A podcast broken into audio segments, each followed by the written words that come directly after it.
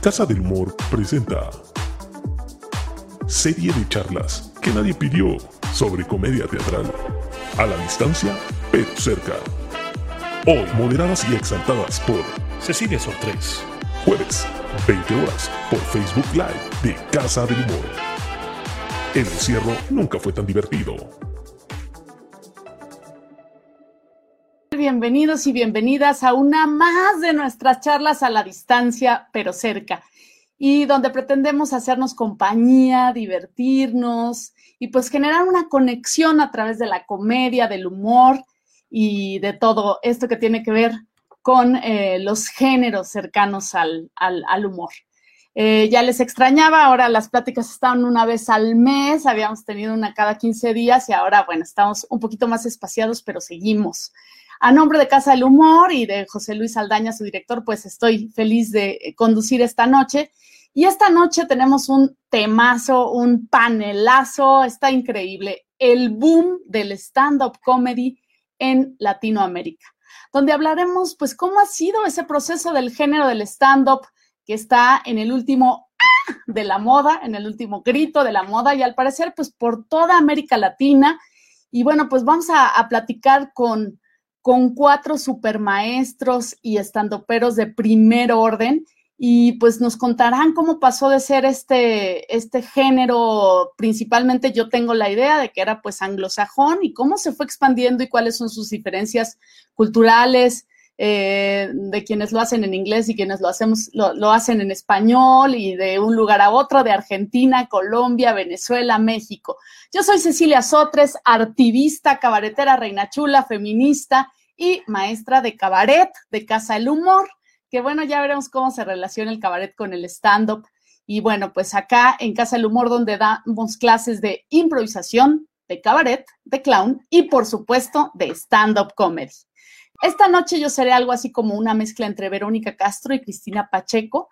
Eh, y aquí en la pandemia nos tocó vivir. Así que agradezco muchísimo a todas las personas que nos están siguiendo. Váyanse conectando. Y pues bueno, vamos a comenzar con la presentación de nuestros invitados. Eh, voy a comenzar pues por nuestros invitados internacionales.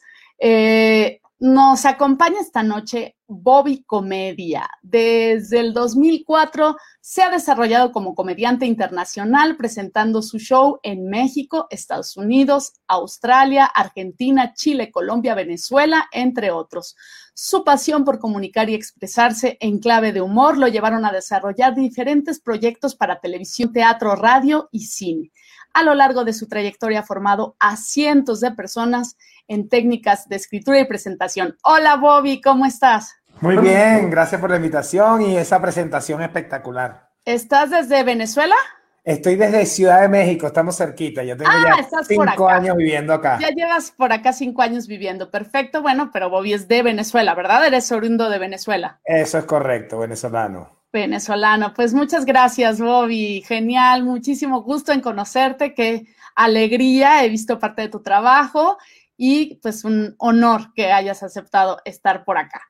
Después eh, nos acompaña también Catalina Guzmán, publicista, productora escénica y comediante. Empezó su formación desde el 2010 y ha consolidado un particular estilo de hacer comedia, con el cual ha logrado gran reconocimiento en el circuito del stand-up comedy en Colombia y se ha posicionado como una de las mujeres más sobresalientes del país, logrando presentarse en las principales ciudades de Latinoamérica.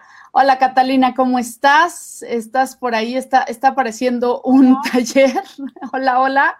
Ahí estás. Hola, estoy en el computador de mi esposo, entonces se asusten. ok. Un gusto estar acá con, ustedes esta noche. Además, un gusto ver a Bobby, a Vero, a Gus, o sea, de verdad está buenísimo encontrarnos por acá un rato. Muchísimas gracias, Catalina. Tú estás en Bogotá, ¿cierto? Estoy en Bogotá, sí. Perfecto, divina ciudad Bogotá, me encanta, es de mis ciudades favoritas. Pues un honor y un placer tenerte por aquí y conocerte también personalmente. Bueno, en, en, digital, en lo que nos podemos conocer ahora. Gracias. Por ahora todo es así, pero bueno, ya tendremos oportunidad de vernos en persona.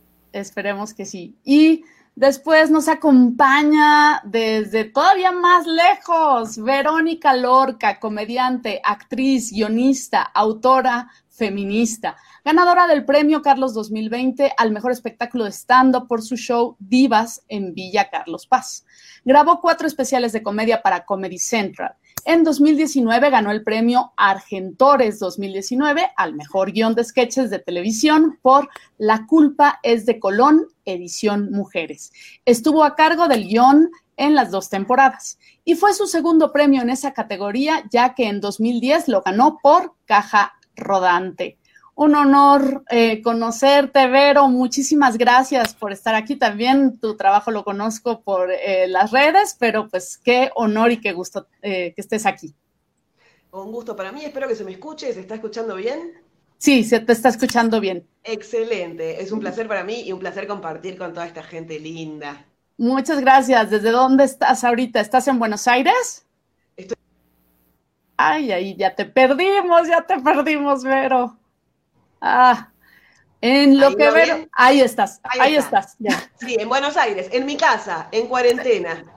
Como todos estamos, todos seguimos, creo, los cinco que estamos aquí. Y ah, finalmente nos acompaña desde México, mexicano, estando pero y bueno, muchas cosas más. Gus Proal, con 20 años de experiencia en los escenarios y 10 años como comediante de stand-up. Es uno de los pioneros del género en nuestro país. Cuenta con cinco participaciones en Están Parados, seis participaciones en Comedy Central Latinoamérica, así como un especial de media hora en esta cadena. Trabajó como guionista y actor para Eugenio Derbez y ahora desarrolla una serie con Aislinn Derbez. Es miembro de la Diablo Squad de Franco Escamilla y director de su propia casa productora. Hola, mi queridísimo Gus, ¿cómo estás? Muy bien, muy contento.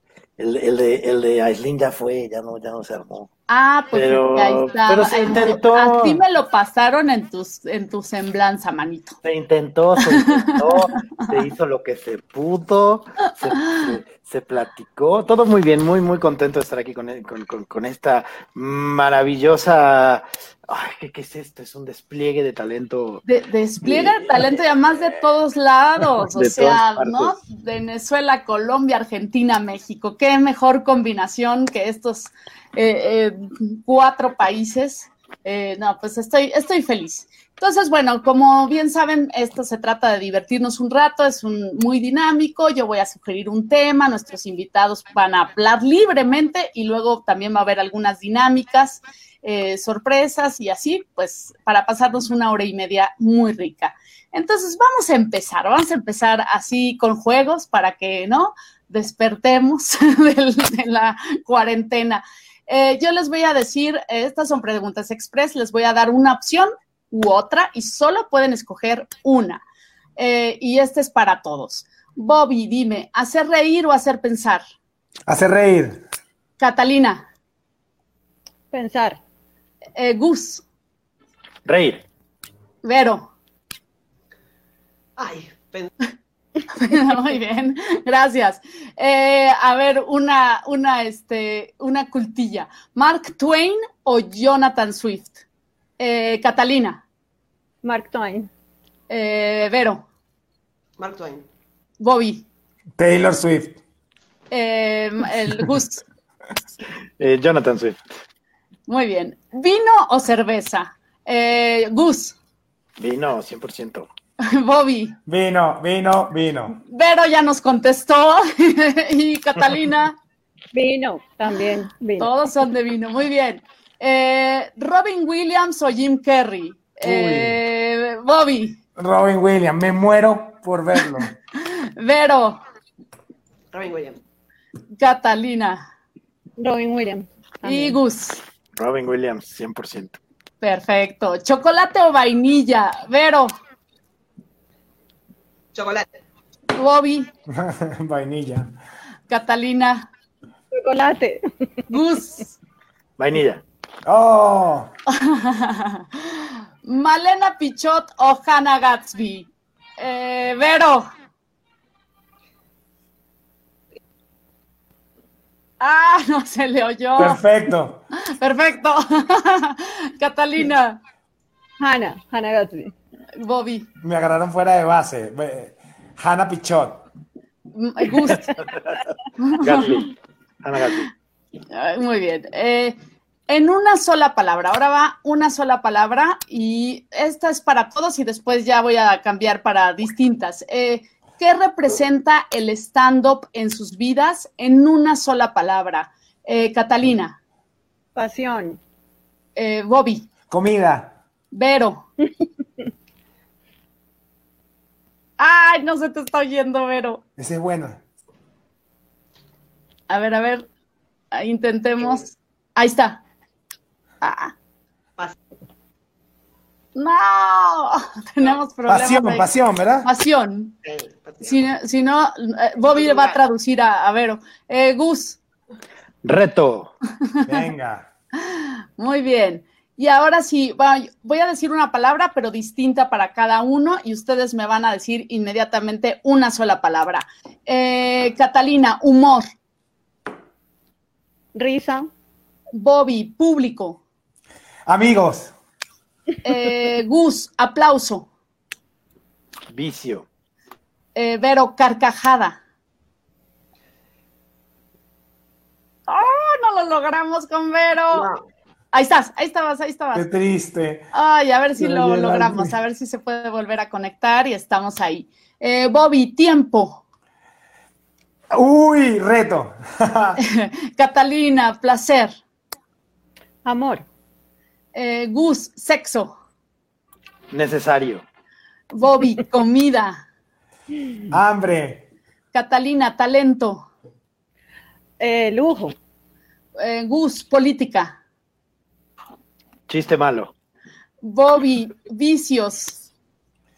vino. a ver, Vero, ya, a ver si ya lo logramos. Escribir. Ahí estás, ahí estás. Vero, escribir. Pasión.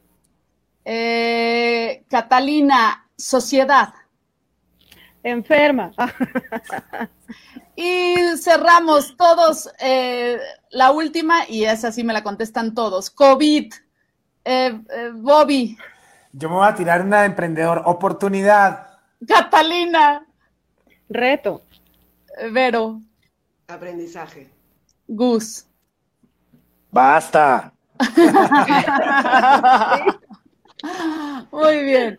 Bueno, vamos con nuestro primer bloque de preguntas ya para entrarle al género después del pequeño jueguito. Ahora sí, cuéntenos, ¿de qué va el stand-up? ¿Cuál es la diferencia con otros géneros eh, estilísticos eh, eh, respecto al humor, obviamente? ¿Siempre implica humor o no? ¿Siempre implica interrelación con el público? No, hablemos del stand-up qué es, con qué se come, cómo se juega y cómo entraron ustedes a este género. ¿Quién, quién quiera contestar, por favor? Eh, alce la mano y... yo, me voy a esperar, yo me voy a esperar tantito porque tengo una tambora aquí afuera, entonces... adelante, Vero, a ver si ya logramos ahí que se te escuche. Claro, ahora me toca a mí, ¿no? Exactamente, si se te escucha, vas tú si se me escucha, voy yo. Eh, bueno, es un, es un género que, sí, que sabemos que viene de Estados Unidos. Teóricamente, acá también, digo, hay una tradición de monologuistas. ¿Cuál es la diferencia? Que cada comediante cuenta su visión del mundo. Se rompe la cuarta pared, hablas con el público, pero es tu opinión. Lo escribís vos, es, eh, es tu mirada y eso es lo que hace diferente a cada comediante. Sí, hay humor, hay reflexión. Después hay un montón de estilos y cada uno elige el que le queda mejor creo que también eh, por ahí arrancamos eh, la mayoría con los ejercicios básicos y luego vas buscando tu propia voz. Me parece que eso es lo que tiene de interesante, que cada comediante, cuanto más tiempo tiene de vuelo, de horas arriba del escenario, va encontrando su propia voz. Muchísimas gracias, Vero. Eh, ¿Quién más quisiera añadir algo? Eh, ¿Están de acuerdo? No. Siempre entonces lo tienen que escribir quien lo ejecuta, quien lo interpreta. ¿Estamos de acuerdo en eso? Perfecto. ¿Y siempre tiene que tener humor? Aquí estamos. A ver, Bobby. Si, es stand-up comedy, Sí, o sea, si es stand-up drama, no. O sea, stand-up parado, come y tiene que, es humor, tiene que hacer reír. Esa es la meta principal. Tienes que pararte ahí y cada cierto tiempo, entre más seguido, mejor, tienes que mantener al público riéndose, si no estás eh, declamando, etcétera. Yo creo que el punto, sin duda, la palabra opinión es vital y a mí me gusta hablar mucho de, romper la cuarta pared porque eso nos, nos, aleja o aleja al género de muchas expresiones artísticas, ¿no? El monólogo donde está el actor representando un personaje. Y ahora ando clavado y voy a pasar toda la noche hablando del tema online, de cómo meternos acá, la necesidad que tenemos de expresarnos a través de estas vías y cómo y la magia y el truco estará en cómo rompemos en este canal la cuarta pared. Necesitamos en el stand-up comedy, para mí, tener una interacción directa con el receptor. Y ahí está el reto, eh, eh, digamos, en, este nuevo, en esta nueva eh, dinámica online.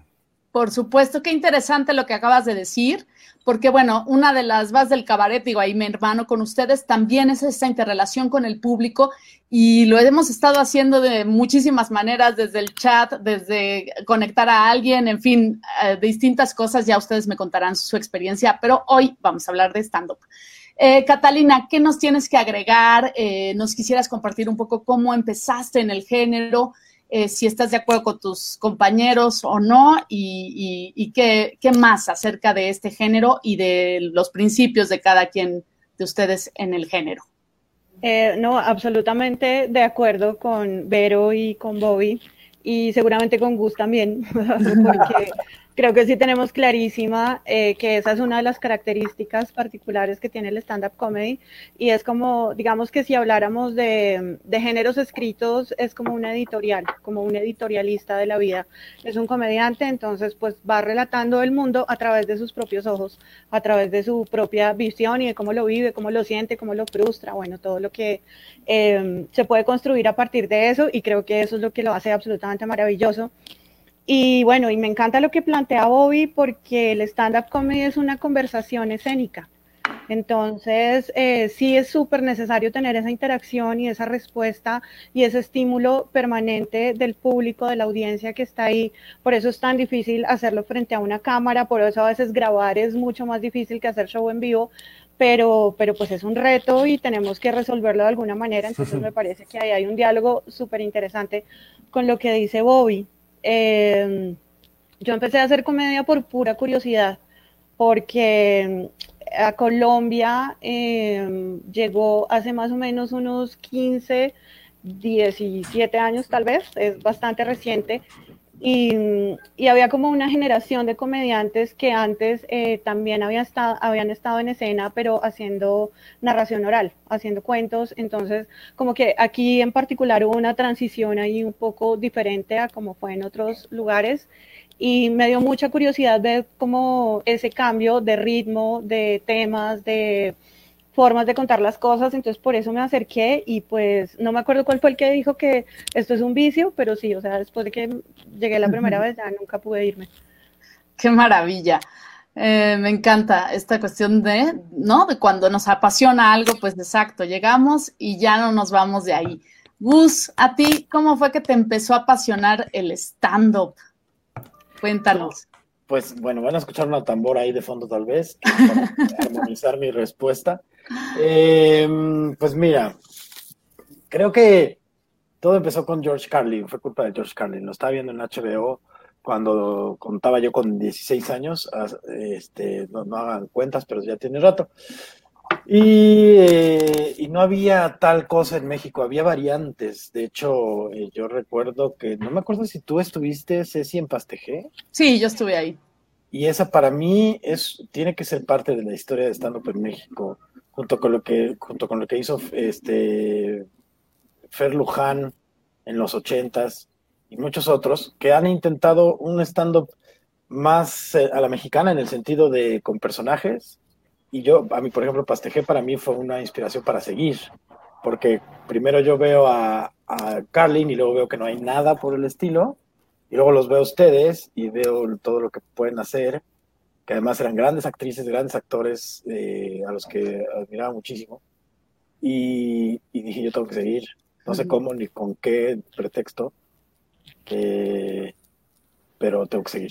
Y luego ya me enamoré demasiado, tal grado que nunca lo solté y no lo he soltado desde entonces, pero digamos que llevo 13 años intentando hacerlo y solo un año siendo profesional, desde, mi, perspectiva, pero, pero sí me apasionó desde ese momento en que vi a ese cabrón decir, religion is bullshit. Dije, sí, cierto, y ya me agarré. Excelente, muchas gracias, Gus. Pues sí, fíjate que sí hicimos, Pasteje se llamaba Stand Up Comedy a la Mexicana en los 90 pero eran personajes. Ahí sí debo aceptar que era muy distinto, eh, no era, para mí era más cabaret, que bueno, pues es lo que he hecho en los últimos 25 años de mi vida, pero intentamos hacer algo que se llamaba stand-up, pero era con personajes. Entonces, bueno, pues eso es muy distinto. Eh, creo que a mí me han enseñado mucho ahorita los cuatro, ¿no? De esta cuestión de este, este conversatorio eh, con, el pub, con el público y bueno, pues esta cuestión de... Em, de, de, que es su voz, ¿no? La que está eh, diciendo, la voz del, del, del, actor y la actriz, del escritor y escritora, y hablándole al, al, público. ¿De qué nos hablan en el stand-up? ¿Cuáles son los temas? Sí, Bobby. Bueno, yo quisiera, ah. yo quisiera hacer un, un, inciso porque yo sí creo que existe eh, y puede y tiene cabida el stand-up comedy con personajes. O sea, en el momento que el personaje realmente existe y es un ser y es el que está en tarima y tiene su hermana y su tía y su punto de vista y su opinión, es stand-up comedy tal cual. De hecho, en Venezuela hay un caso, seguro en todos los países lo hay, hay uno muy famoso, se llama el Conde del Guácharo, donde es una persona de pueblo que tiene, y tú conoces a su hermana, a su mamá, lo que él estudió, lo que no, lo que robó, lo que comió, y lleva todo en estructura de stand-up y creo que eso eh, se sí, porque no quiero hablar y en ningún momento uno puede decir que algo es mejor que otro, pero sí lo considero que está en el género tal cual, ¿no? Y es su punto y su opinión eh, siendo un personaje.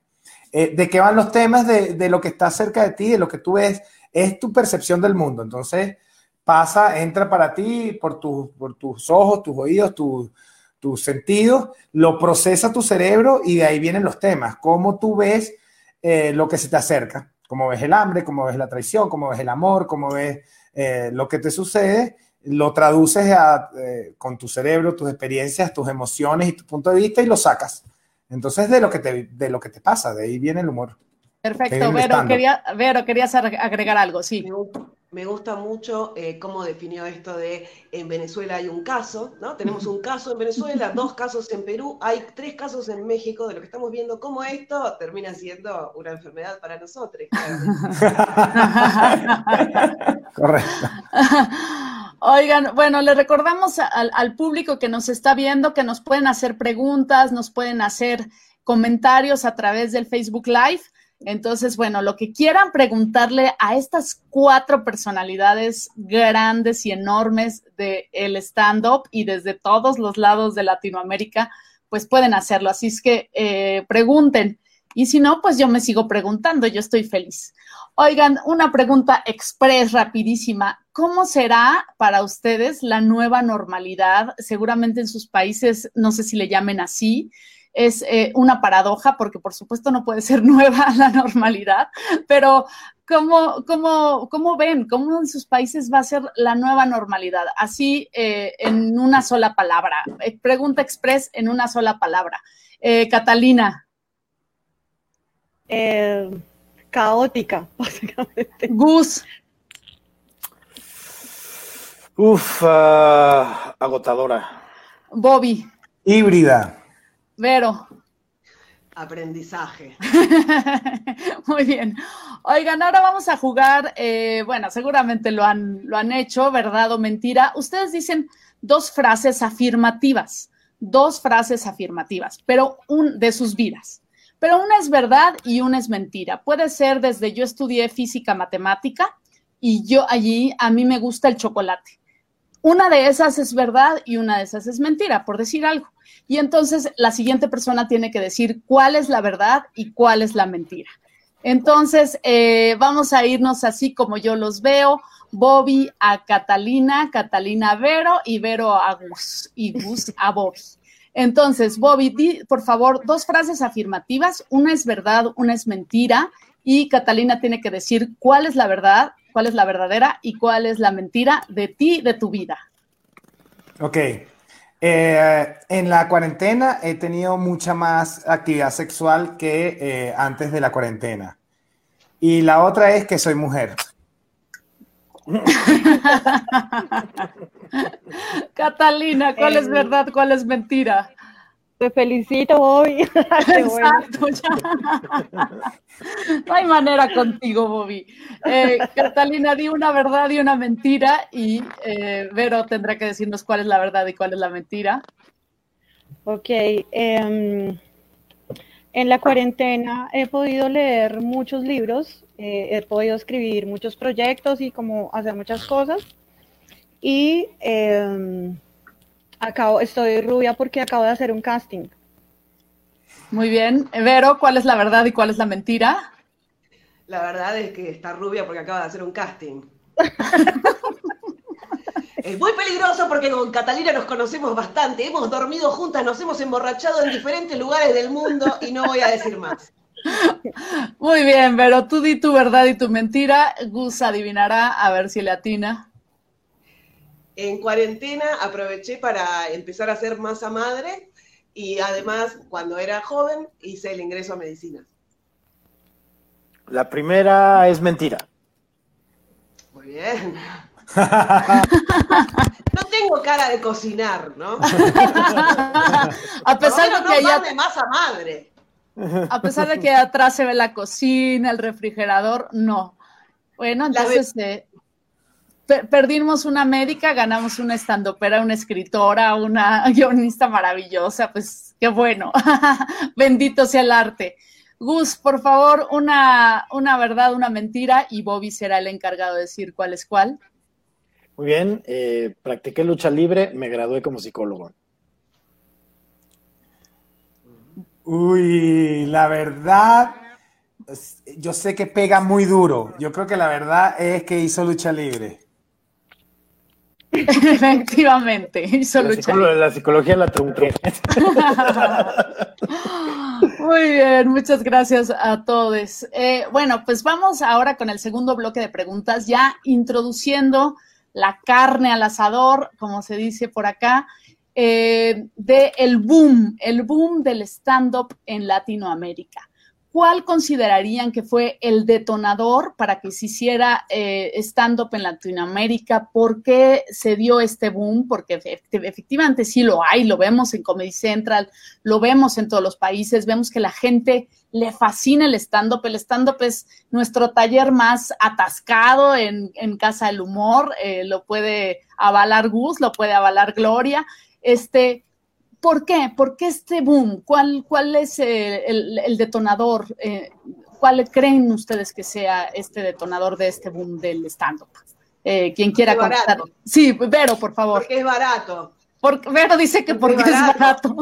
Claro, es una persona que se escribió sus propios textos, no necesita nada, se pone en, una esquina y hace stand-up. Eh, acá en las salas era mucho más fácil porque no necesitas em, compañero, no necesitas iluminado, o sea, sí, por supuesto que necesitas con una buena luz, un buen micrófono, un todo siempre mejora, un buen director o directora, eh, compañeros, lo que quieras, pero es barato, es fácil de producir.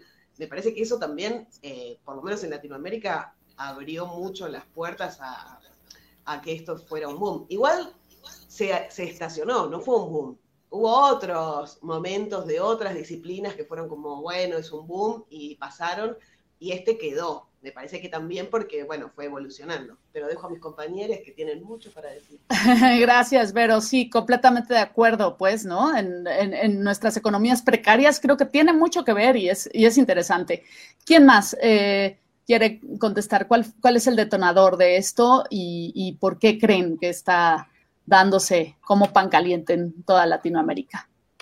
Eh, Cata, sí, Cata y después Gus no, no sabría exactamente cuál ha sido el detonador, porque además un poco comparando las historias de cómo ha sucedido en distintos países, eh, como que fue pasando el tiempo sin que uno estuviera de acuerdo con el otro, sino que fue sucediendo por épocas muy parecidas. No tengo claro qué lo detonó ni qué fue lo que se empezara a hacer, pero sí me he dado cuenta que en general los latinoamericanos siempre tenemos cosas que decir queremos hablar, queremos expresarnos, como que hay una necesidad apremiante de hablar y de contar cosas. Entonces creo que eso como que marca mucho pues que, que este género en particular, como dice Vero, que además es bastante eh, sencillo, entre comillas, de ejecutar, pues tenga bastante auge. Y además, no sé si en los otros países pasa, pero en Colombia... Eh, como que los colombianos tendemos a pensar que porque vimos algo y nos parece fácil ya creemos que lo podemos hacer.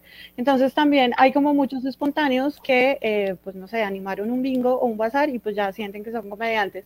Entonces, pues digamos que a raíz de eso también hay mucha gente que ha empezado a hacerlo, que se lanza al agua y que luego pues hace su proceso de formación, que luego entiende cómo funciona la estructura, el género y lo sigue haciendo y le va muy bien. Y pues también hay muchos que se quedan por el camino pero sí creo mucho que tiene que ver con eso, como con la necesidad de comunicarnos que tenemos todo el tiempo. Muchas gracias, Cata. Gus, ¿qué tienes que agregar? Ajá.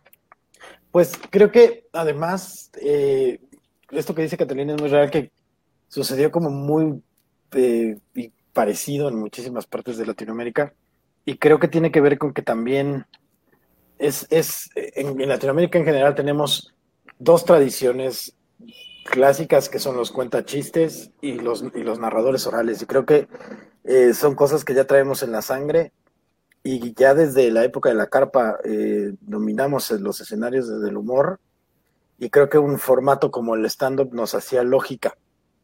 Nos, nos, como que nos, nos parecía un proceso relativamente familiar que podíamos adaptar a nuestra experiencia y pues un, país como el nuestro y tiene mucho de qué quejarse y eso influye también. Perfecto, muchas gracias, muchas gracias Gus.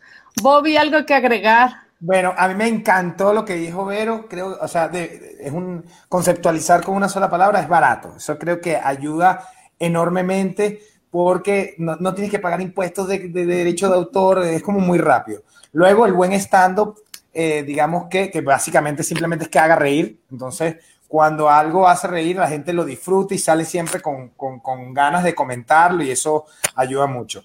Los que son comediantes, el proceso para, comenzar es, bastante pesado, es duro, uno falla mucho y sufre. Entonces esto solo lo hace el que realmente tiene una chispa. Y yo creo que el tener acceso a ver a alguien que lo haga es el primer detonante para que tú digas, yo también lo puedo hacer y te lances.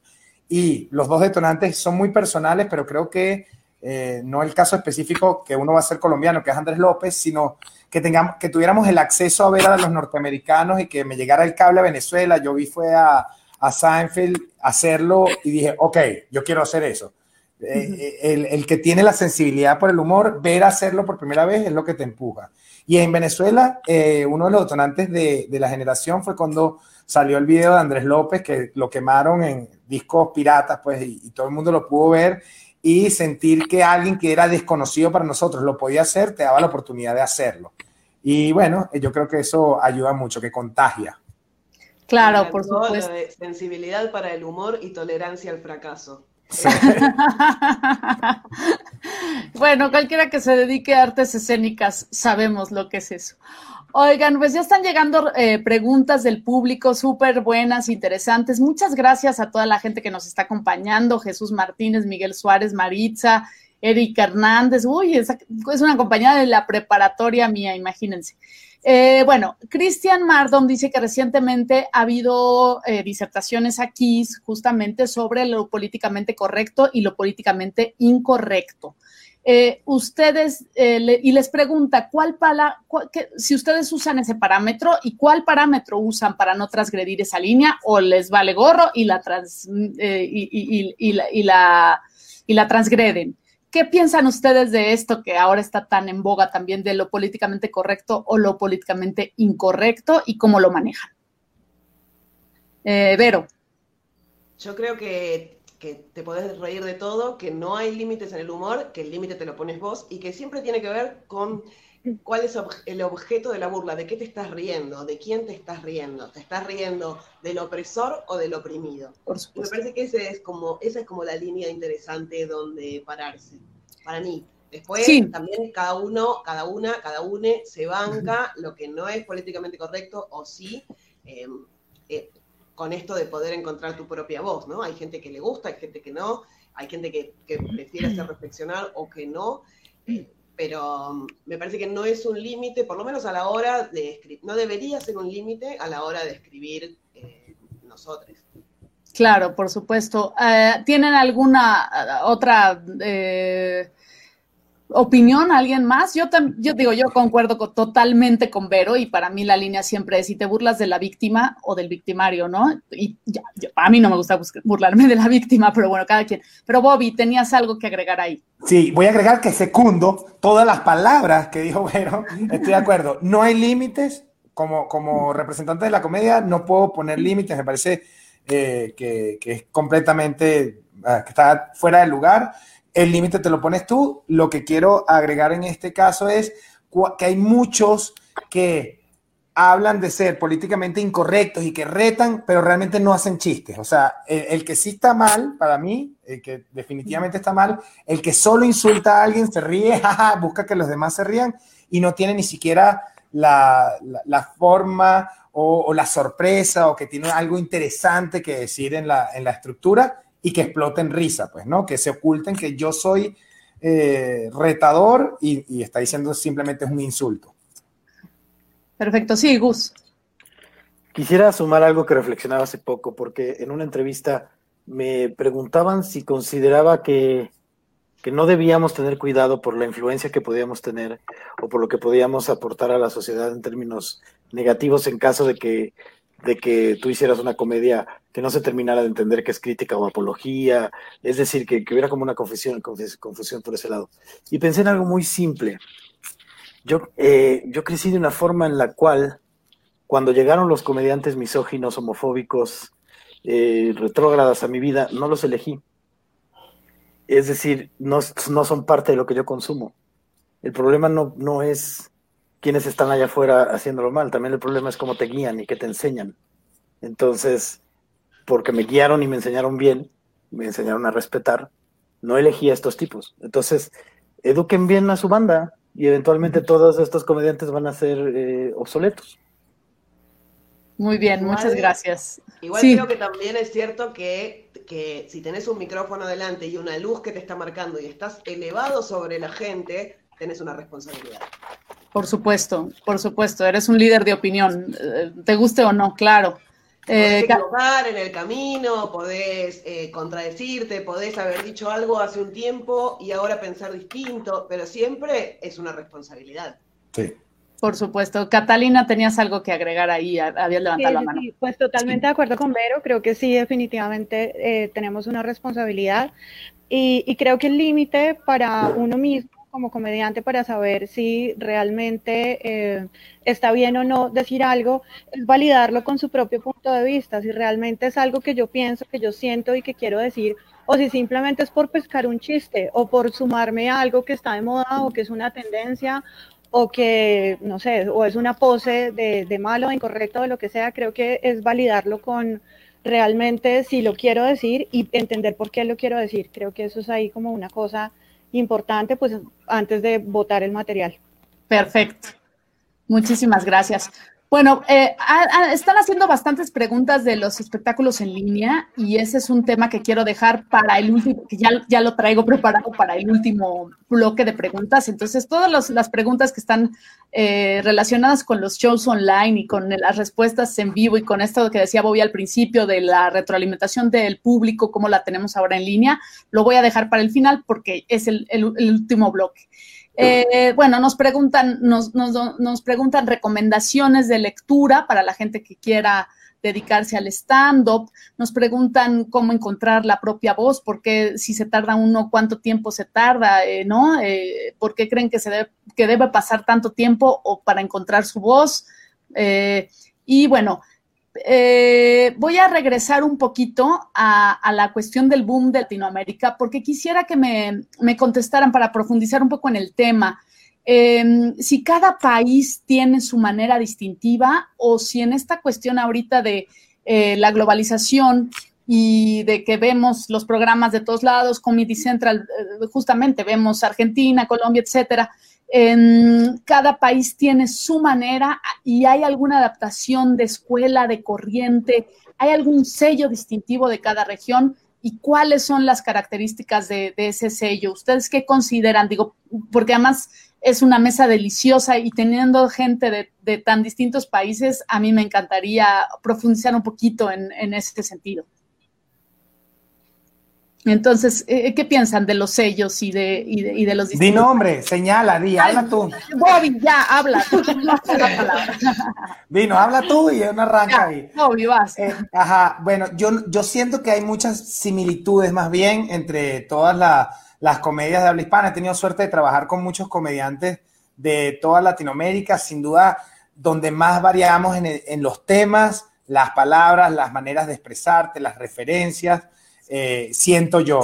Eh, eh, donde de repente veo algo que a mí además me encanta en la comedia colombiana, siento un peso muy fuerte del cuentacuentos, que es como ellos, digamos que es la evolución de muchos profesionales orales de, Colombia y además que consumían, jóvenes que consumían cuentacuentos y ahora son comediantes. Me encanta la manera como describen la cantidad de palabras que usan, el léxico, es muy rico como pintan las cosas a mí siempre me gusta como exaltar eso de la comedia colombiana, pero el resto siento que hay mucha similitud. No veo algo que me digan, ¿cómo te va en, México que la comedia es diferente? Yo, no, o sea, te tienes que hacer entender y tienes que ser divertido, pero no, no lo veo como algo que sea excesivamente diferente.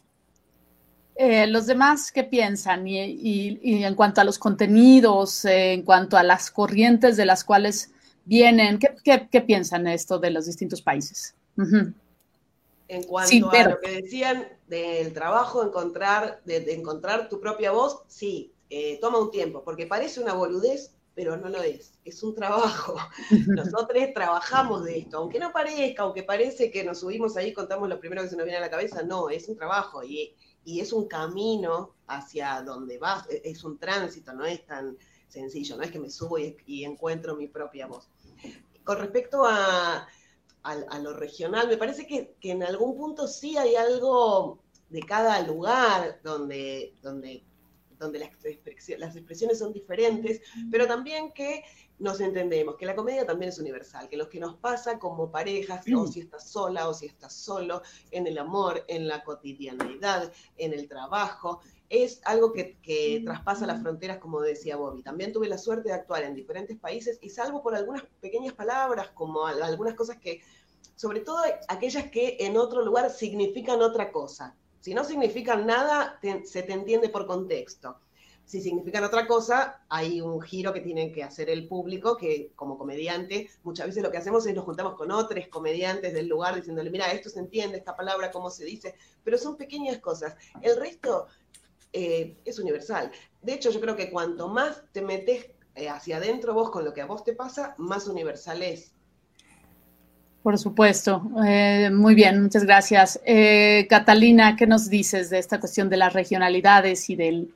estoy, estoy, de acuerdo. Creo que sí, hay algo que mm, nos identifica a todos los humanos, es justamente la risa, esa capacidad de esa, como esa capacidad reflexiva y, de, y, de, y simbólica, porque la risa tiene, pues el humor tiene mucho que ver con lo simbólico y con esa capacidad de interpretar, porque muchas veces jugamos con el doble sentido, con el contexto, entonces eso creo que nos... Eh, nos identifica mucho como personas, por eso a uno le gusta la comedia gringa o la comedia española o de los australianos, por eso la entendemos y por eso también nos hace reír, porque como decía Vero, eh, pues estamos hablando de personas y a todas las personas nos pasan cosas en general muy parecidas. Tenemos frustraciones, tenemos dolores, eh, tenemos cosas que nos dan rabia, tenemos, em, eh, bueno, en fin, todo lo que nos identifica como humanos, entonces sí, es como ajustar un poquito el contexto y, bueno, pues ahí, ahí ya se logra. Y en particular creo que los países de América Latina nos parecemos muchísimo. Eh, pues creo que todos los que estamos acá hemos tenido la oportunidad de trabajar en diferentes países y de juntarnos con comediantes de diferentes países y es eso, es el ejercicio de ajustar algunas palabras, unas cosillas de contexto, tal vez cambiar el nombre de una ciudad por otra para que se entienda, eh, el nombre de un político, de una telenovela, no sé, cosas mínimas y, y, el público agradece y también me he dado cuenta que el público también le gusta entender eh, lo que pasa en otras culturas. Entonces a veces ni siquiera es necesario hacer el cambio del nombre o de, o de hacer ese ajuste, sino explicar en el escenario, en mi país funciona así, se dice así, cómo funciona acá, y ya hay un, efecto cómico ahí. Claro, por supuesto, el, mismo público te contesta, ¿no? Eh, sí, Gus.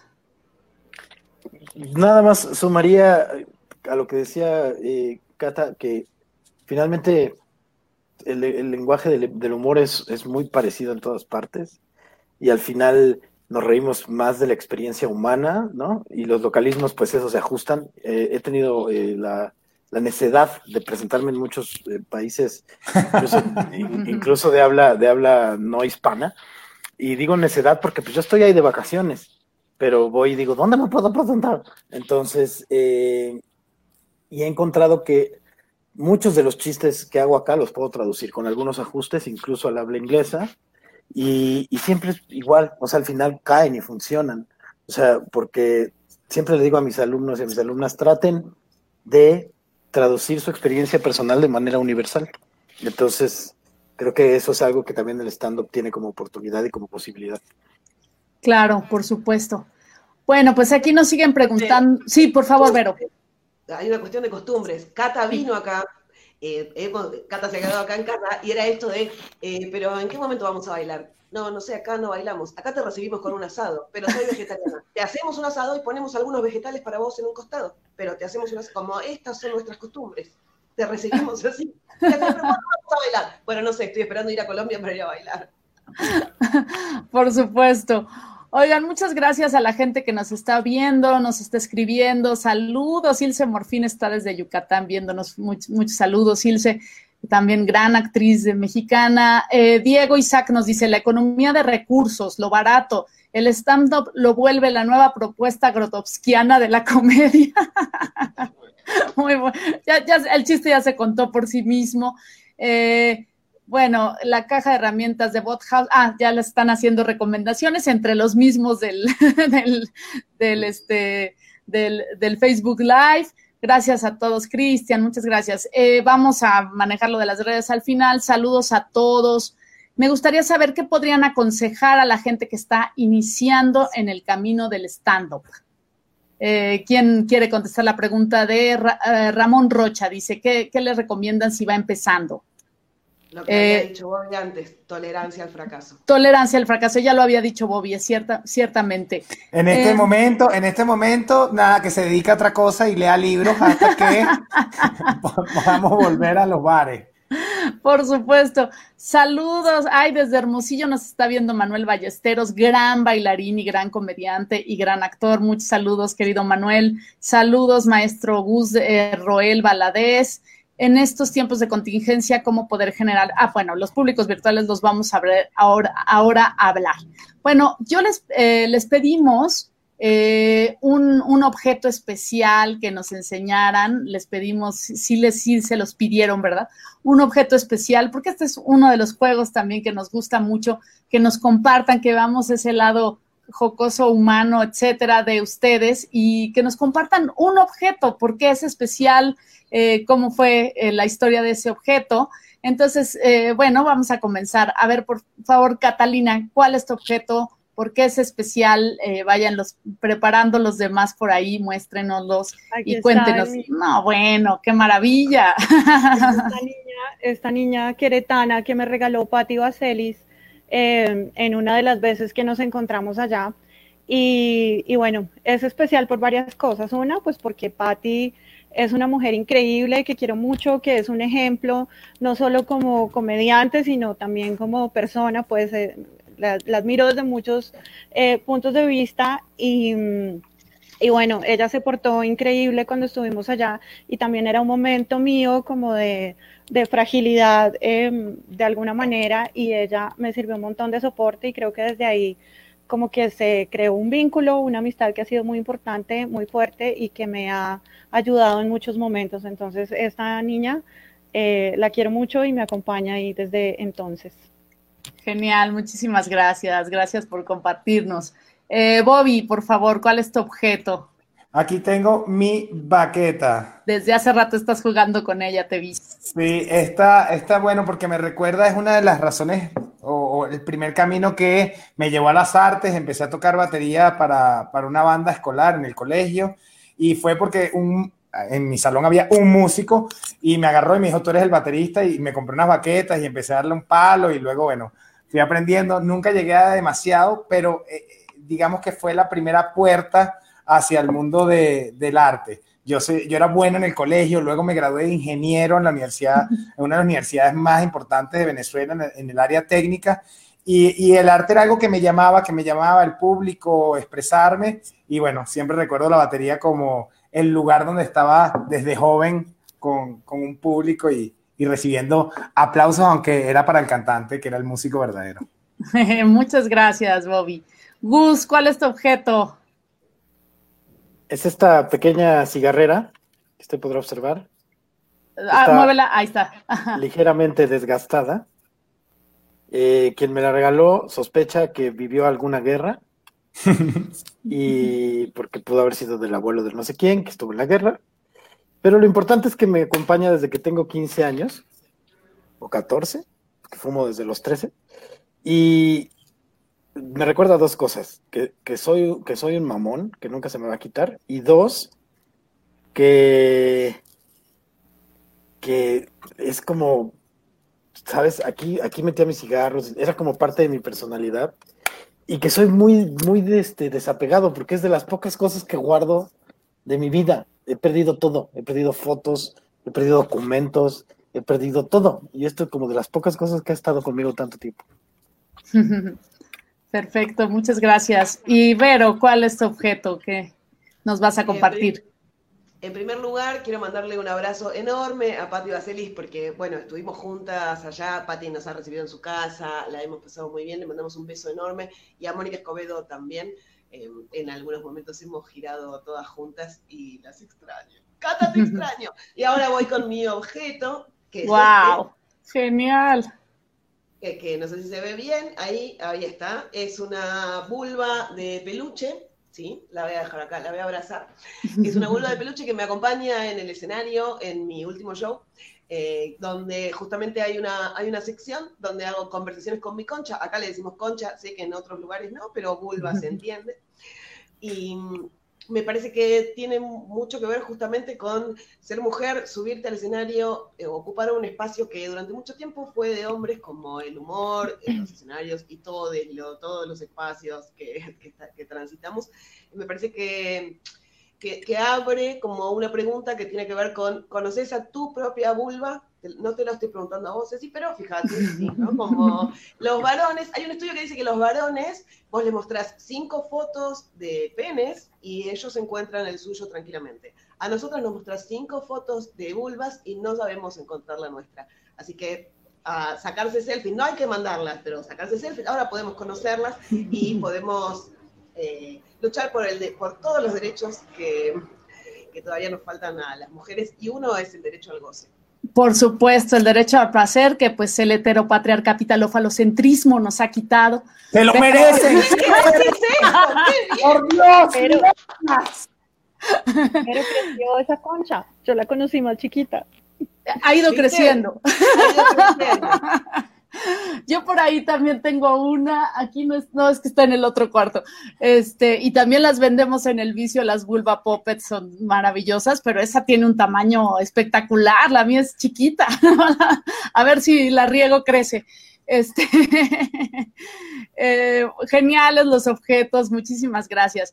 Oigan, pues vamos con el último bloque de preguntas. Eh, nos han seguido haciendo preguntas por ahí. Este, qué opinan de la, de la censura social que surge últimamente ante ciertas opiniones, eh, cuando las mismas redes sociales te crucifican por algún punto de vista. Un saludo al maestro Gus Araiza, Dubúa Araiza. Em, ¿qué, opinan de esta censura social que, que, surge últimamente? Y bueno, las redes han cambiado nuestra realidad absoluta y completamente. Em, ¿Qué opinan de estas, de estas crucificaciones de algún punto de vista o no? Bueno, tiene que ver un poco con lo que hablamos hace rato de las eh, lo políticamente correcto incorrecto, que ya, eh, ya, ya, contestamos, pero ¿qué, opinan de esto? Digo, para contestar ahí un poquito las preguntas que nos hacen desde el público. Sí, eh, Cata. Bueno, yo quiero decir que es importante diferenciar que las redes sociales no son la vida real como que esto ha, venido ocupando cada vez más espacio y, se confunde en algún punto la realidad con lo que pasa en las redes. Y sí es importante diferenciar esos espacios. El mundo no se va a arreglar eh, eh, a punta de Twitter, ni vamos a ser súper creativos y chistosos a punta de hacer TikToks, ni vamos a viajar por el mundo y a comer increíble a punta de Instagram. Digamos que eso también es una cosa súper aspiracional que nos han estado vendiendo y sobre todo, bueno, hay muchos chicos que están súper metidos en ese tema y de ser influencers y de manejar todo a través de las redes, pero pues la realidad es otra y es diferente y sobre todo en Twitter, digamos que soy bastante activa en Twitter y pues la situación política, especialmente en Colombia, pues está pasando por un momento tremendo, entonces se mueven muchísimo las opiniones ahí y, me he dado cuenta que ser correcto en Twitter es muy fácil y ser activista de escritorio también es demasiado fácil. Entonces, pues es muy sencillo que si alguien expresa una opinión, pues muchos le caigan encima y lo vuelvan una tendencia y lo destrocen en redes, pero pues de ahí a lo que sucede realmente en la vida cotidiana y en la vida real, pues hay una distancia bastante grande.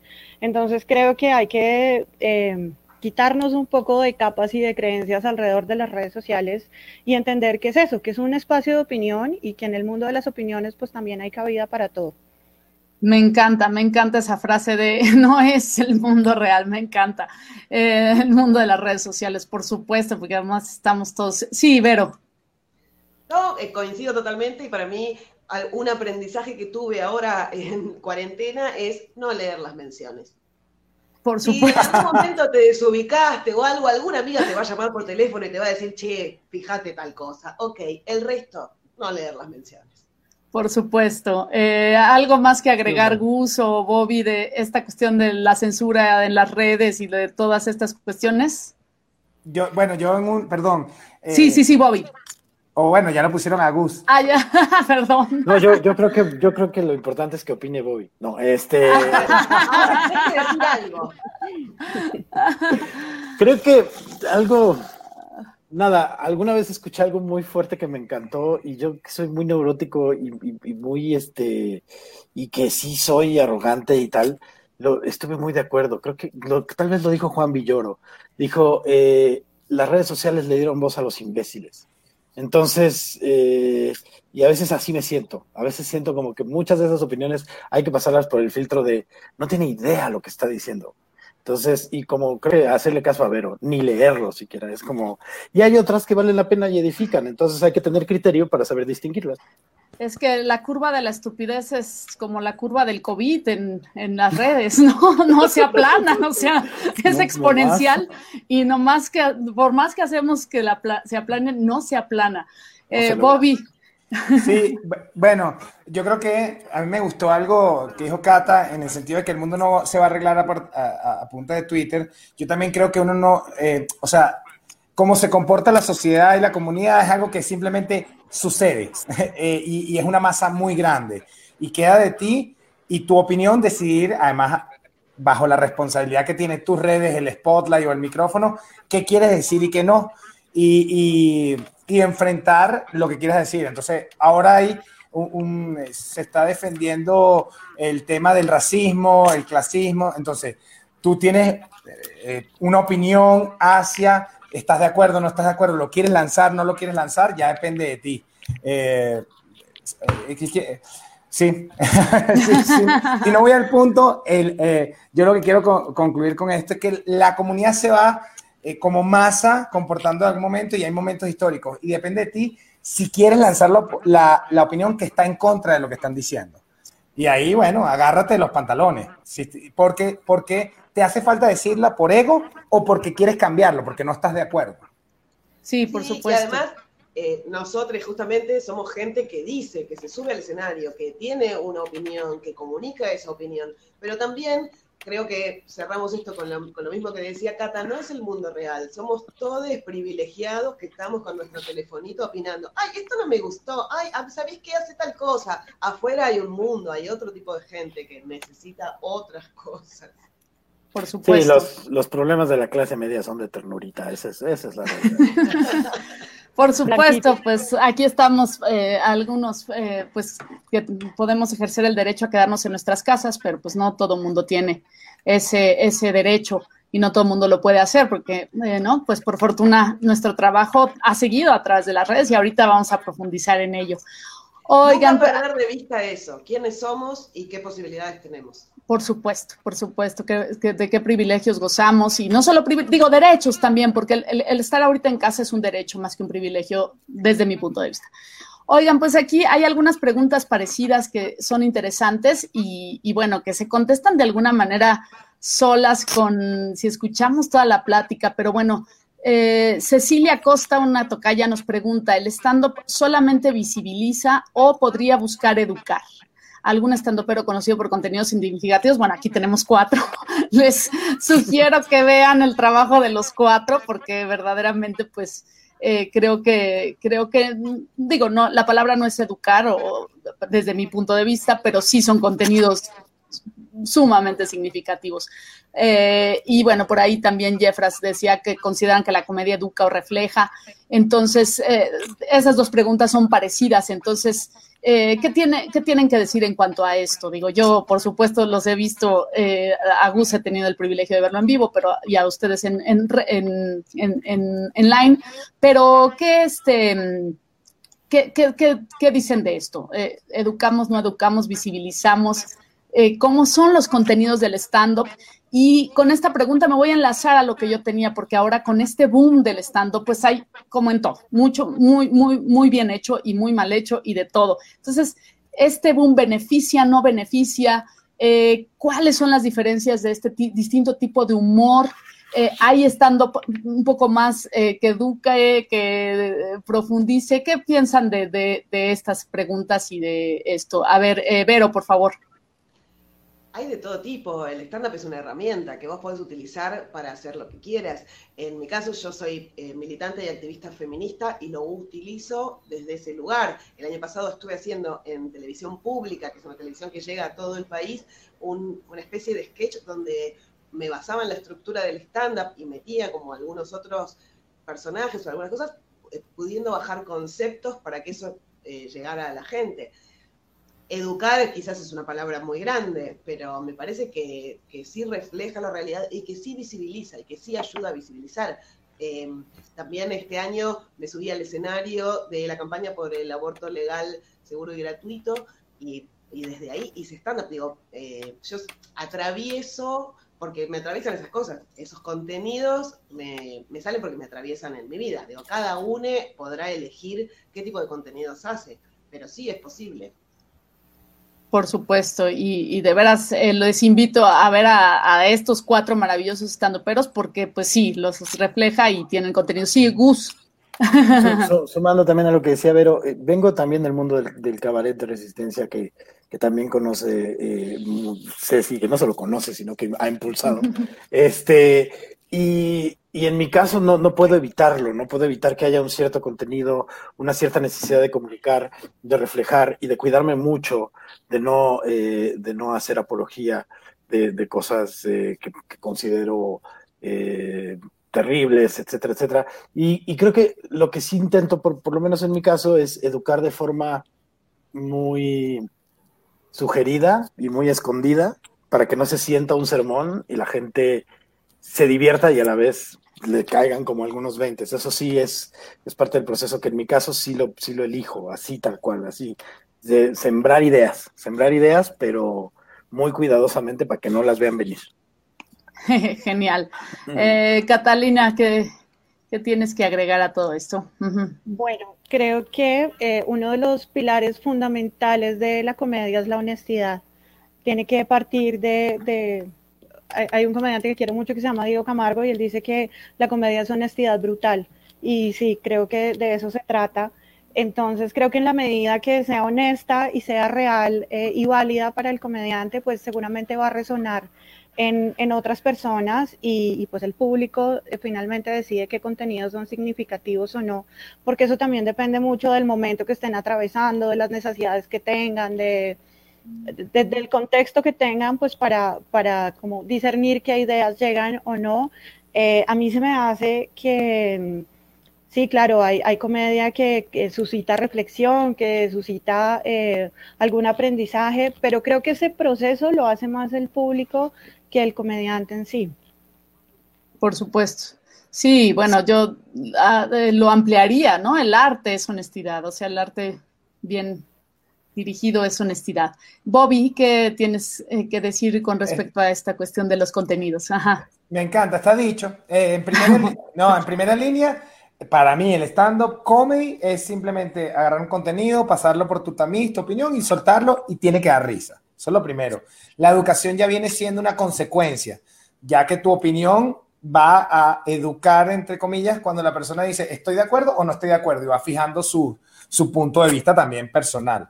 Y depende de cómo es la temática y eh, hacia dónde enfoques y digas y los mensajes que transmitas con, tus textos, bueno, estarás educando hacia caminos como lo hace Vero. Yo, eh, ahí preguntan, para recomendar a alguien, un venezolano se llama Laureano Márquez, búsquenlo en YouTube, Laureano Márquez, él es un politólogo y todo su contenido va hacia la historia, hacia las bondades, las buenas virtudes y es espectacular, pues, y utiliza el humor y siempre manda un mensaje. Perfecto, pues ahí están las recomendaciones. Muchísimas gracias.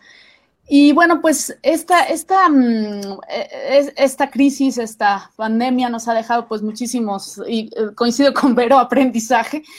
Y bueno, pues, em, ¿cómo, ¿cómo, han visto esta, esta cuestión de esta, vámonos ahora sí con la, eh, la mudanza a las plataformas digitales? Digo, ustedes tienen un, un, una cuestión, un, género escénico que les permite eh, fácilmente hacerlo desde una plataforma digital y han estado en televisión desde hace mucho. Eh, entonces creo que esa mudanza no ha sido tan complicada, pero bueno, ahora que decías, Bobby, lo de eh, la interrelación con el público y hay preguntas ya en, el, en, los espectadores que nos están viendo de esta cuestión de la retroalimentación con el público, digo, porque para cualquier gente que nos dedicamos al humor, sabemos que la risa es un termómetro, que la risa te va diciendo si vas bien, si vas mal, el aplauso, etcétera. Esta cuestión del arte en vivo, pues es eh, muy difícil de, de sustituir pero ¿cuál ha sido su experiencia? Eh, ¿Cómo la han vivido? Eh, han seguramente ya han estado en espectáculos eh, en Zoom, online, etcétera. cuéntenos un poquito de la experiencia en ese sentido, porque además hay muchas de estas experiencias que llegaron para quedarse. pero sí, Gus. Sí, perdona que, tome turno tan pronto, ¿verdad? Pero De, una, vez avisarles que igual me tengo que salir de pronto porque justamente vamos a ir a hacer una cosa online. Perfecto. este, en cualquier momento me avisan, pero creo que tenemos tiempo. Bueno, el asunto es, para mí, eh, al principio ni siquiera lo, concebía. Era como, ¿cómo, ¿cómo va a funcionar si, si mi droga es parte de este proceso de liberación de endorfinas e intercambio de energía con el público? Y luego me di cuenta que estaba súper ansioso, eh, porque pues tengo problemas de ansiedad generalizada y, una, de mis, y una de mis mayores catarsis es el público. Y entonces me, me, sentía muy mal y muy tenso y decía, ¿qué está pasando? El caso es que en una sesión de, de terapia en la empresa en la que estaba trabajando en ese momento, eh, me dicen, bueno, ¿y tú cómo te has sentido? Yo digo, pues me falta escenario. Y me dice la terapeuta, pues haznos chistes. Y entonces fue como de, pues va. Y entonces me puse a hacer chistes así de, no les, pasa, no les pasa que están hasta la madre de estar en su casa, no les pasa que, ¿no? Y entonces empecé a hacer como puros chistes que tenían que ver con las circunstancias de estar en cuarentena. Y la liberación de endorfinas fue brutal. Entonces a partir de ese momento dije, wow, sí se puede. E inicié un proyecto que se llama el bar virtual del maestro Gus Proal, me encantan, los, me encantan los nombres largos, que se ha convertido ya en una fiesta y no sabes lo surrealista que es, porque ya hay, ah, la gente que va se queda. Entonces el público se ha vuelto como, tenemos un tipo que se pone una, una, una, máscara de panda y que es conocido como el pinche panda y tiene un amorío con los peluches de pandas de otros del público y pongo eh, cumbias psicodélicas al final y la gente baila para salir a cámara. Se ha vuelto una locura y la gente ya es así como de tengo, necesito mi viernes de bar virtual. Entonces, ¿qué está pasando? Que estoy aprendiendo a traducir la experiencia humana de la forma más cálida posible, entendiendo que seguimos necesitando lo mismo, seguimos necesitando exactamente lo mismo que antes de que esto sucediera, que es relacionarnos y confirmar nuestra existencia en el otro y en la otra, ¿no? Genial. Eh, los demás, eh, Bobby. Yo estoy obsesionado. eh, sin duda, eh, aunque voy a hablar desde la emoción, eh, es, difícil que alguien no, haya pasado por una montaña rusa de emociones con ansiedad, depresión. Esto es una locura lo que estamos viviendo. Algo que a mí me libera y me ayuda es saber que a todo el mundo le está pasando. Entonces eso es algo que me relaja que todo el mundo esté mal. me hace sentir mejor. Y eh, la necesidad de, expresarnos nos ha llevado a este sitio. Yo estoy obsesionado, vuelto loco, investigando, viendo lo que hacen los demás. Eh, creo que hay una oportunidad gigante y como el arte siempre, nos vamos a encargar de cambiar y de crear los nuevos formatos. Yo creo que eh, dijiste, dije una palabra de sustituir, porque no es replicar, ¿no? No se trata de replicar lo que sucede o lo que sucedía en el mundo eh, presencial, sino que ahora tenemos que apoyarnos en las oportunidades que nos dan estas nuevas herramientas y somos los responsables de crear las nuevas, los nuevos formatos para el mundo online. Apoyarnos en el chat, cómo interactuamos, jugar, como dice lo que está haciendo Gus, que está espectacular. Además lo pone un viernes, la gente tomando, se conecta. Eh, creo que hay una, es, un momento mágico y que, como lo sembré al principio, lo que vamos a conseguir después de esto va a ser un mundo híbrido donde vamos a recuperar los espacios presenciales, pero todos vamos a empezar a disfrutar de de desarrollarnos en ambos ámbitos hasta en el mismo tiempo, haciendo algo en presencial que tenga un, impacto eh, en el online. Creo que es algo impresionante lo que va a pasar y, estoy fascinado de formar parte de lo que está sucediendo. Muchas gracias, Bobby. Chicas, ¿ustedes cuál ha sido su experiencia? Eh, Catalina, por favor, Vero, quien quiera. Vero, Vero, hay que hablar la mano. Eh, estoy de, acuerdo con ambos. Es más, quiero la dirección del bar virtual eh, porque mañana no tengo nada mejor que hacer que ir a ese bar. Eh, creo que lo que dice Bobby también, a ver, es un nuevo lenguaje que estamos aprendiendo. Al principio sí, lloramos mucho. Yo lloré mucho. Esto de cómo no voy a volver al escenario. la situación de, de, encontrarte con un público en vivo es muy fuerte. Y ahora, bueno tenés que ir buscando otro lenguaje. Pero es un nuevo lenguaje y también es un desafío y eso también hace que sea interesante y que nos vamos a ir adaptando. Y también creo que el año que viene o más adelante o cuando esto termine, van a volver los espacios tradicionales de una manera distinta, que ya veremos cuáles, y estos espacios, algunos espacios también se van a sostener. Entonces es una búsqueda y es bueno ir viendo dónde cada uno, cada una, cada uno se siente cómodo, ¿no? Em, pero sí me parece que es, que es interesante, que algo nuevo se está abriendo. A veces tenés más ganas de investigar, otras veces tenés más ganas de eh, estar en posición fetal, pero sacando eso, estamos bien. Estoy bien, estoy bien, estoy bien. Eh, Catalina. Al principio, cuando empezó la cuarentena, que bueno, ya todos nos resignamos a estar en la casa, eh, recuerdo que se armaron un montón de festivales de comediantes. Em, más o menos todos los días había programación de festivales diferentes con gente de todos lados y eh, yo me rehusé al principio, no acepté ninguna invitación porque me costaba mucho trabajo entender cómo era hacerlo sin público, no, no me atrevía realmente. Eh, ya me atreví a hacer un par de shows online eh, cortitos, porque todavía no, no, entiendo bien cómo puede ser, pero estoy absolutamente de acuerdo con Bobby. Eh, esto es una oportunidad y hay que repensar el oficio y hay que explorar en los formatos adecuados para poder hacerlo, pues además también de una manera que permita una entrega em, óptima para el público, porque es que también hay que pensar en la gente que está viendo el show y pues no puede ser de cualquier manera, ¿no? Eh, hay una alternativa que también está pues como muy en boom, que son los podcasts. Yo tengo un podcast con otros dos comediantes, nos ha funcionado súper bien, por ahora solamente está en plataformas digitales de audio, estamos haciendo como la migración al, al video pero sí hemos hecho shows en vivo, en directo, eh, con ese formato de podcast. Y pues resulta ser muy amable porque no dependemos de la interacción del público eh, solamente, sino que entre nosotros tres pues hay una interacción que nos da paso pues para que fluya mejor el humor y para que haya un poco más de comodidad y se pueda eh, como integrar al público en eso. Entonces, por ahora es como más cómoda me he sentido en esta nueva realidad online. Genial, pues sí, ha sido todo un aprendizaje. Sí, Vero, por favor. Yo creo que cuando termine todo esto nos tenemos que juntar nosotros cinco en algún lugar a tomar algo, eh, pero, pero no virtual. por favor, yo apoyo la moción total y absolutamente. Este, sí, Gus. Y cerrando un poquito. Gus? Sí, yo claro. Exacto, Gus lo aquí siempre hay alcohol. Entonces, eh, otra de las, de las cuestiones que he encontrado interesantes es que justo va a ser un nuevo lenguaje. Se plantea mucho la posibilidad de híbridos, es decir, como los espacios van a estar muy limitados en cuanto a cupo, se plantea la posibilidad de 15 en el lugar y el resto online. Se, se, están como planteando muchas puertas. Y algo que he descubierto, por ejemplo, que ya estoy integrando actuación a cámara a mis cursos de stand-up, porque aquí estás. Y esto, y pues esto no es lo mismo que estar en un escenario. Entonces estoy enseñando microgestual, que ya tiene que ver con mi bagaje de, actor y de comediante del otro lado, eh, y de director, pero, pero tienes oportunidades que no tenías. Hay, hay cosas de mi neurosis que ahora cuando estoy haciendo el show online, me acerco a la cámara. Y es como, y hago como cosas dramáticamente que antes no podía hacer. Entonces, y, y meto imágenes, y hago como, estoy empezando a fusionar cosas, porque entiendo que es un nuevo, una nueva bestia y hay que domarla sí, no, bueno, por supuesto, pues, ¿qué les digo yo? Pues tengo que mantener un teatro y todos los sábados estamos en Zoom cabareteando.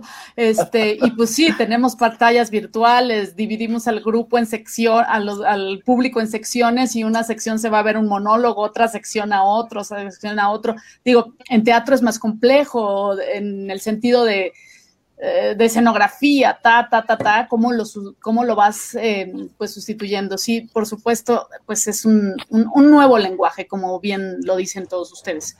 Eh, y bueno, pues esto, esto responde a muchas preguntas que nos están haciendo de ese sentido. Ya por ahí están preguntando por dónde pueden encontrar el bar virtual, ya se los están respondiendo y hay en todas las redes sociales de Gus, que es arroba el maestro Gus, así como está ahí en su nombre. Este, ahí lo pueden encontrar. Y, este, y bueno, pues todas las, eh, a, todos los que estamos aquí, pues nos pueden encontrar en, las redes sociales. Eh, bueno, para eso sí sirven. Y otra cosa también que quisiera yo agregar ahora sí que de mi, de mi voz es que pues puede pasar lo que está pasando aquí, ¿no? que estamos en distintos países y que el público también puede estar en distintos países y viéndonos y eh, conviviendo desde, desde, pues, desde cualquier parte del mundo. Y eso pues es eh, positivo desde mi punto de vista, que te pueda ver eh, quien sea, de, Europa, América Latina, Estados Unidos, Chile, Ecuador, etcétera. Y entonces, bueno, pues eso, eso es una de las em, ventajas que hemos encontrado en esto. Oigan, pues vamos a ir cerrando. Y bueno, pues también un poco las preguntas que yo traía con las preguntas del público las voy a un poco a fusionar y que nos digan cuál em, creen que es, su aportación al abanico escénico eh, latinoamericano del stand-up. ¿Cuál ha sido su aportación personal a este abanico escénico del stand-up latinoamericano y por el cual, bueno, pues están aquí eh, y los estamos disfrutando enormemente con un placer eh, muy grande? ¿Cuál ha sido su aporte? ¿Cuál creen que ha sido su punto personal? Creo que yo lo vislumbro, pero bueno, para hacerlo, eh, ¿cómo se llama?, al público, para decírselo al público y para que lo compartamos. Bobby. Eh, bueno, en mi caso soy de la generación, eh, de la primera generación de stand-up como género del país. Éramos un grupo de cuatro personas que empezamos a abrir los bares, cinco personas, empezamos a sumar me dediqué a formar a muchos comediantes en Venezuela y a producir eventos allá. Entonces, eh, siento que tengo un aporte muy bonito en lo que sucedió en Venezuela y que le abrió camino a muchas personas para que pudieran vivir de esto. Internacionalmente, bueno, el hecho de haber eh, conceptualizado y haber producido eh, La culpa de Colón cuando arrancó y que, que, se lo vendimos a Comedy Central, haber tenido esa oportunidad de unir a Latinoamérica a través del, del humor y girarlo eh, a través de Latinoamérica, haber llegado a Australia con ese proyecto que eh, abrió las puertas para que chicas después hicieran esta versión de toda Latinoamérica de la culpa, es algo que para mí es sumamente, eh, digamos, me llena de, mucho orgullo. Y luego un aporte ya personal con los comediantes. He tenido la suerte de sentarme con muchos a tomar, a hablar y, creo que mi aporte ha sido mi emoción hacia el género a, los comediantes que, con los que he tenido la oportunidad de, compartir. Eso creo que también me llena de orgullo. Perfecto, muchas gracias, Bobby. Cata. Eh, bueno, quiero decir que tomé un taller con Bobby y con Fer Sangiao eh, aquí en Bogotá y siempre es maravilloso poder compartir pues con gente de otros lados. Em, creo que en mi caso he sido como eh, ¿cómo decirlo? Como una ficha integradora eh, de muchos comediantes en América Latina, como que he tenido la fortuna de ir conociendo gente y de ir conectando, porque creo mucho en las redes y, en ese tipo de, trabajo colaborativo. Entonces, em, empecé en México, a las dos primeras eh, personas que conocí fuera de Colombia fueron a Gloria Rodríguez y a Fernanda Metili, que a las dos las admiro y las adoro profundamente. Y a partir de eso se empezó a crear una red primero como con el proyecto de, de hacer... Eh, comedia o stand-up comedy de chicas a lo largo de América Latina, pero eso también fue llevando a otras cosas y, y luego empecé a trabajar también con otras, eh, con otras personas, con otros comediantes y he tenido la fortuna de recibir en mi casa a muchísimos comediantes de todos lados. Mi casa es como la ONU de la comedia. gente de todos lados y, y ya, digamos que ya en Bogotá mi casa es un lugar turístico para comediantes tienen que venir para mi casa obligatoriamente y me siento muy orgullosa y muy contenta de eso, pues porque además obviamente eso le ha aportado un montón a, mi trabajo. Por supuesto, muchas gracias, muchas gracias, Cata. Eh, Gus. Yo, eh, malos chistes, muy, muy, perdónenme todos los que han visto mis Comedy Centrals, es como si hubieran visto mis bailables de la primaria. Estaba, estaba, en, estaba en formación, perdón. Eh, y confusión, porque he cambiado muchísimo de look y de peso. Entonces, eh, yo creo que los he confundido y los he, y, lo, he abusado de ustedes como público. Y quizá, quizá la aportación es que fui maestro de Mónica Escobedo y Carlos Vallarta. De ahí, ahí está, mira, mi semillita. Qué tonto eres. Básicamente. Eh, quiero, decir algo para ayudar a contestarle a Gus. Sí. Yo soy súper fan de lo que tú escribes y me ha servido un montón leerte y me ha aclarado un montón de cosas y creo que sí eres un referente muy importante para muchos comediantes desde, desde aterrizar un montón de conceptos y de también aterrizar muchas situaciones. Entonces, creo que ese es un aporte grandísimo tuyo, Gus. De acuerdo. Ya, contestaron por ti. Después de tu disculpa pública. Pero, pero por favor, cuéntanos. No, bueno, yo creo que me llamaron por equivocación, le faltaba algo un poco más lejos, algo, algo, un poco más lejos, algo eh, raro, llamemos a alguien de Argentina, y dijeron, bueno, qué sé yo, esta chica no tiene nada que hacer en cuarentena.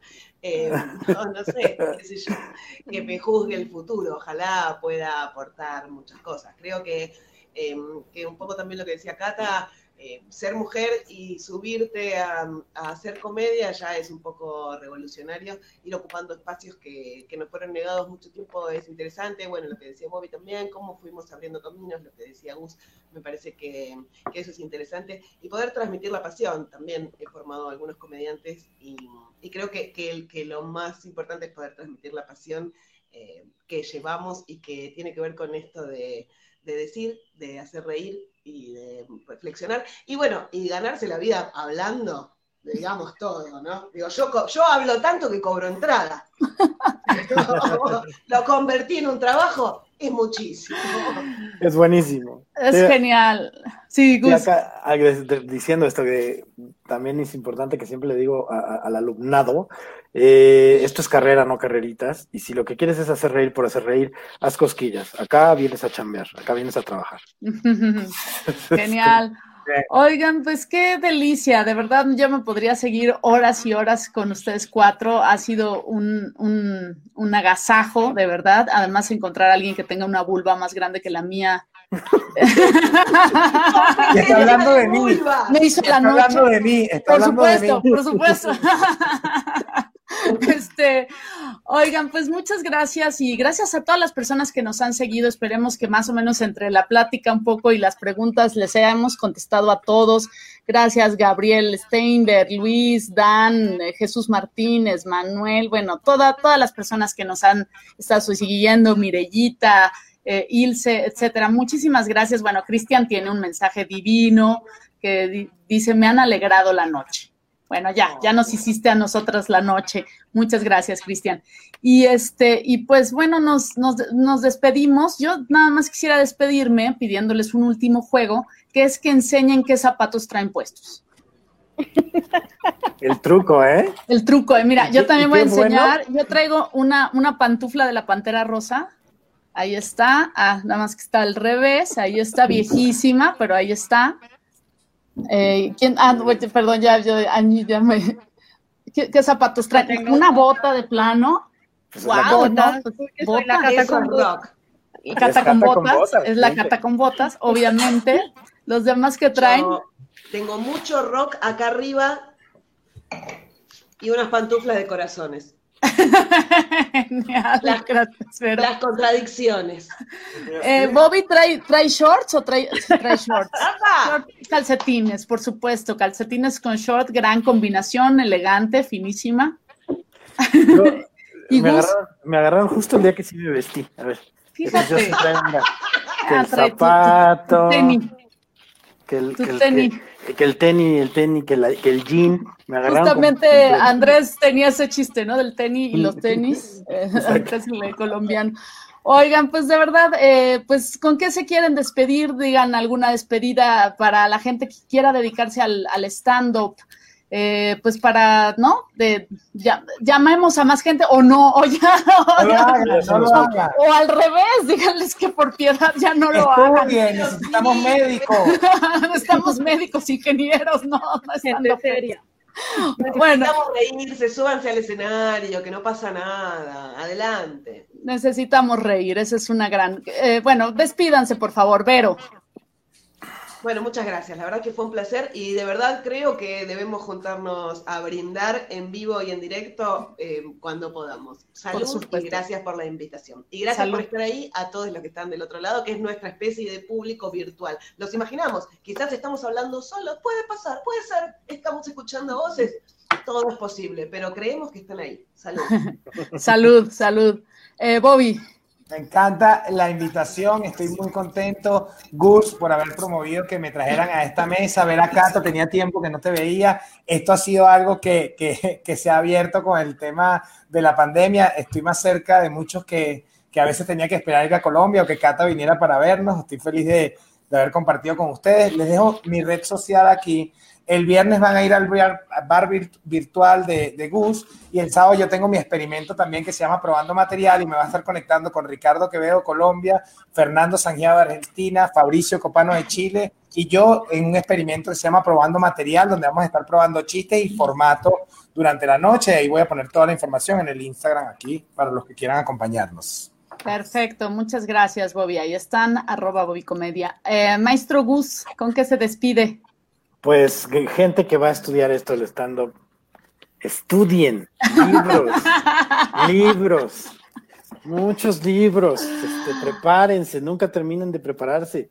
Llevo ya como dedicado de, a la escritura de profesional de comedia 25 años y no paro de estudiar. Entonces siempre prepárense y pues vayan al show del Bobby, vayan al bar virtual, vayan a todas las propuestas que estemos haciendo para ustedes, porque pues si no, ¿cómo, nos validan y cómo nos sentimos queridos? Entonces vayan a ayudarnos a sentirnos queridos. Gracias. Gracias, gracias Gus. Eh, Cata. Bueno, creo que una de las cosas buenísimas que nos trajo la pandemia es esta posibilidad de encontrarnos y bueno, pues obviamente vernos, pero también hablar de comedia, esto no lo hacíamos antes y me parece que está buenísimo para nosotros y para el público, que también pues como que puede acercarse un poquito y entender qué es lo que hacemos. Em, y bueno, un lujo estar con ustedes, un lujo conocerte. Eh, Cecilia, muchísimas gracias y no, pues me encanta verlos a todos. Soy muy fan de todos, de Bobby, de Vero, de Gus y pues encantada de haber compartido este espacio.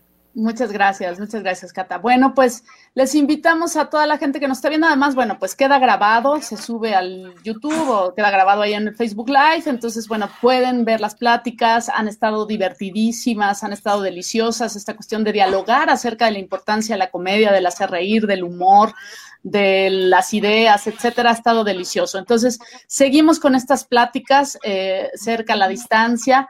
Eh, esténse pendientes, vamos a hacer una al mes, una la conduce José Luis, una la conduzco yo y pues estamos ahí a la limón.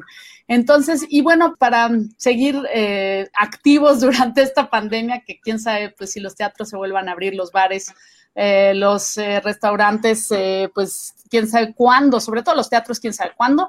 Pero bueno, pues mientras nos mantenemos actives y nos mantenemos haciendo cabaret, comedia y por supuesto stand-up stand-up. Así que lo, seguimos en sus redes. eh, y cualquier espectáculo que tengan, por favor, háganoslo saber para subirlo a las redes de Casa del Humor. Y les agradecemos muchísimo a todas las personas que nos vieron, pero particularmente a las maravillosas figuras que nos acompañaron hoy, eh, gente honesta, humana, divertida. Muchísimas gracias, muchas, muchas gracias. Gracias. Gracias, Casa del Humor. Gracias por hacernos compañía. Casa del Humor presentó serie de charlas que nadie pidió sobre comedia teatral. A la distancia, pero cerca. Recuerden que el próximo jueves a las 20 horas tendremos otra charla con otro interesante tema y con nuevos invitados. El encierro nunca fue tan divertido. Los esperamos.